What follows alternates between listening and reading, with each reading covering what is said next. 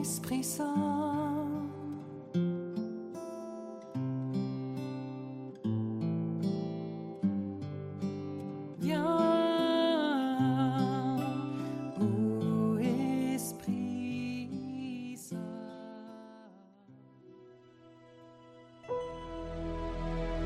Lecture du livre de Tobie. Cette nuit-là, lors de la fête de la Pentecôte, après avoir enterré un mort, moi, Tobit, je pris un bain. Puis j'entrai dans la cour de ma maison et je m'étendis contre le mur de la cour, le visage découvert à cause de la chaleur. Je ne m'aperçus pas qu'il y avait des moineaux dans le mur au-dessus de moi, et leur fiente me tomba toute chaude dans les yeux et provoqua des leucomes. Je me rendis chez le médecin pour être soigné, mais plus ils m'appliquaient leur baume, plus ce voile blanchâtre m'empêchait de voir, et je finis par devenir complètement aveugle. Je restai privé de la vue durant quatre ans. Tous mes frères s'apitoyaient sur mon sort, et Aïkar pourvut à mes besoins pendant deux ans jusqu'à son départ pour l'Élimaïde. Pendant ce temps-là, ma femme Anna, pour gagner sa vie, exécutait des travaux d'ouvrière qu'elle livrait à ses patrons, et ceux-ci lui réglaient son salaire. Or, le 7 du mois de Distros, elle acheva une pièce de tissu et l'envoya à ses patrons. Ils lui réglèrent tout ce qu'ils lui devaient, et pour un repas de fête, ils lui offrirent un chevreau pris à sa mère. Arrivé chez moi, le chevreau se mit à bêler. J'appelai ma femme et lui dis D'où vient ce chevreau? N'aurait-il pas été volé? Rends-le à ses propriétaires, car nous ne sommes pas autorisés à manger quoi que ce soit de volé. Elle me dit Mais c'est un cadeau qu'on m'a donné en plus de mon salaire. Je refusai de la croire. Je lui dis de rendre l'animal à ses propriétaires, et je me fâchais contre ma femme à cause de cela. Alors elle me répliqua. Qu'en est-il donc de tes aumônes? Qu'en est-il de tes bonnes œuvres? On voit bien maintenant ce qu'elles signifient.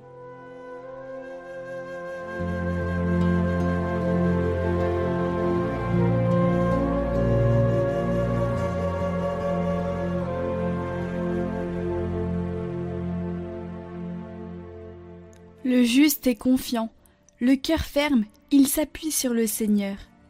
Heureux qui craint le Seigneur, qui aime entièrement sa volonté. Sa lignée sera puissante sur la terre, la race des justes est bénie. Il ne craint pas l'annonce d'un malheur, le cœur ferme, il s'appuie sur le Seigneur. Son cœur est confiant, il ne craint pas, il verra ce que valaient ses oppresseurs.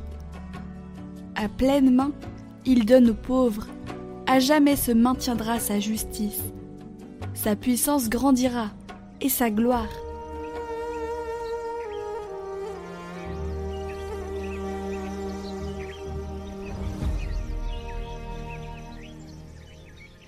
Évangile de Jésus-Christ selon saint Marc. En ce temps-là, on envoya à Jésus des pharisiens et des partisans d'Hérode pour lui tendre un piège en le faisant parler. Et ceux-ci vinrent lui dire Maître, nous le savons, tu es toujours vrai. Tu ne te laisses influencer par personne, car ce n'est pas selon l'apparence que tu considères les gens, mais tu enseignes le chemin de Dieu selon la vérité.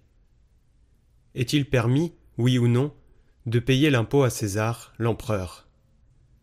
Devons-nous payer, oui ou non? Mais lui, sachant leur hypocrisie, leur dit Pourquoi voulez-vous me mettre à l'épreuve? Faites-moi voir une pièce d'argent. Ils en apportèrent une, et Jésus leur dit Cette effigie et cette inscription, de qui sont-elles? De César, répondent-ils. Jésus leur dit Ce qui est à César, rendez-le à César, et à Dieu ce qui est à Dieu. Et ils étaient remplis d'étonnement à son sujet.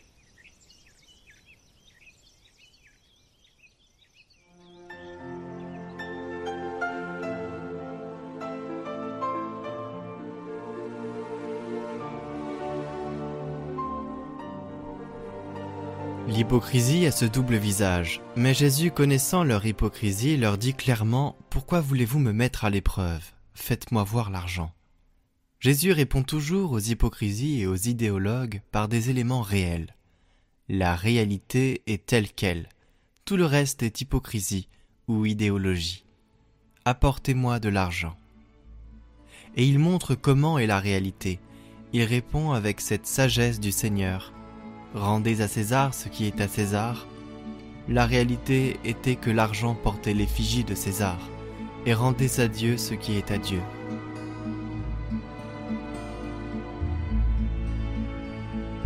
Viens, Esprit de Dieu, et nous serons humbles et pauvres.